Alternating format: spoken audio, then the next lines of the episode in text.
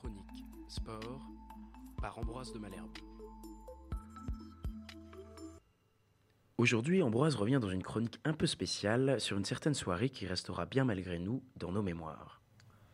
15 octobre 2023, 22h45, les trois coups de sifflet de Monsieur Ben O'Keefe retentissent dans le Stade de France.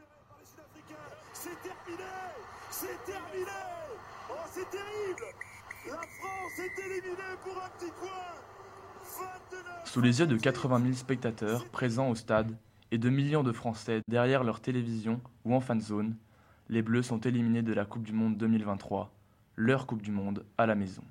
On pourra toujours trouver des excuses, des boucs émissaires, des responsables. La fin d'un rêve pour toute une nation, dont les cœurs battaient à l'unisson derrière les 33 joueurs du 15 de France. Depuis le match d'ouverture, 8 septembre 2023, face aux All Blacks, une finale avant l'heure, le choc des titans face à une Nouvelle-Zélande en demi-teinte depuis quelques mois.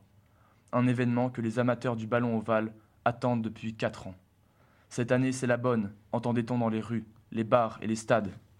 Peut-être, sûrement avons-nous été fidèles à notre caractère, nous, Français, parfois trop sûrs de nous.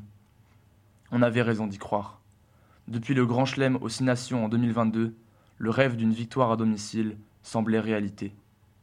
La France a su marquer le coup dès l'ouverture. Retiendra-t-on un Emmanuel Macron sifflé par 80 000 personnes? On préférera garder dans nos mémoires le haka néo-zélandais, vibrant et glaçant sur la pelouse du Stade de France. On préférera retenir la victoire des Bleus, 27 à 13, lançant à merveille la compétition. Vient ensuite l'Uruguay. Fabien Galtier fait tourner l'effectif. Les Bleus se font surprendre par des Uruguayens héroïques, combatifs et bien plus réalistes. Pas de bonus offensif, les Bleus se sont fait peur, 27 à 12. Troisième match, la Namibie. Les Bleus veulent assurer. Fabien Galtier remet son équipe titulaire. On assiste à une véritable démonstration, un florilège d'essais et le record absolu de points de l'histoire du rugby français, 96 à 0. Rien ne pouvait faire de l'ombre au tableau. Cependant, à la 46e minute, la France retient son souffle.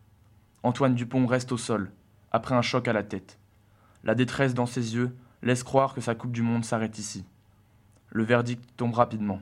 Une fracture du maxillo-zygomatique, pouvant le laisser inapte pendant un mois. Une opération express dans la nuit, une semaine de repos, et voilà le capitaine des Bleus à l'entraînement. Chapeau, monsieur. 6 octobre, dernier match de poule, l'Italie. Si la France perd, elle est éliminée. Nouvelle démonstration, la France est qualifiée et en tête de son groupe. Elle affrontera la redoutable Afrique du Sud en quart de finale.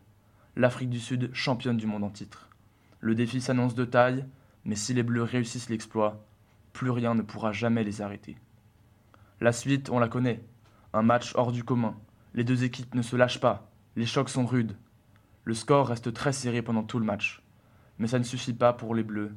Ils sont éliminés de la Coupe du Monde. Leur Coupe du Monde. Alors on pourra toujours critiquer les décisions de l'arbitre, néo-zélandais, comme par hasard. Assisté par trois autres néo-zélandais, comme par hasard.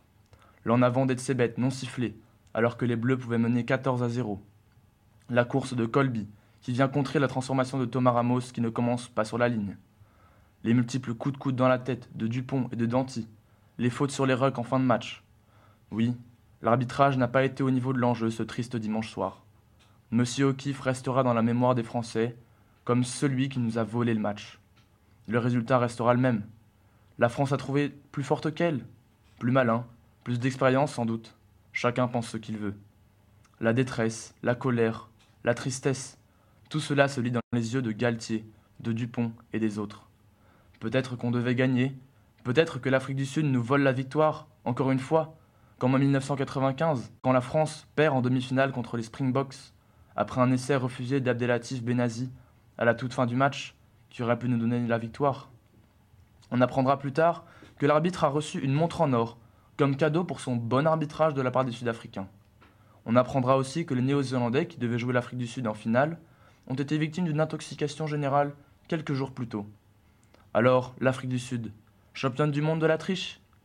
Peut-être aussi sans doute que nous avons, une fois de plus, fait montre de notre esprit français. Être capable des plus grands exploits, comme d'avoir été un peu présomptueux, de s'être vu champion un peu trop tôt.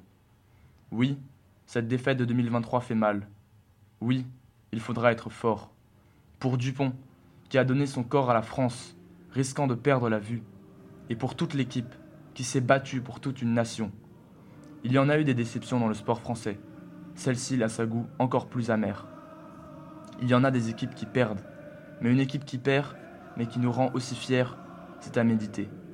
Merci Cyril, Reda, Dorian, Jean-Baptiste, Silipi, Winnie, Pierre, Julien, Beato, Thibaut, Romain, Bastien, Cameron, Grégory, Paul, François, Anthony, Sékou, Charles, Baptiste, Antoine, Maxime, Antoine, Mathieu, Jonathan, Gaël, Yoram, Arthur, Louis, Damien, Gabin, Melvin et Thomas.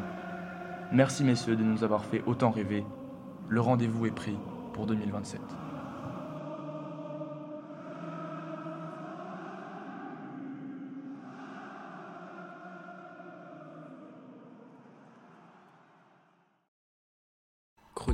Sport par Ambroise de Malherbe.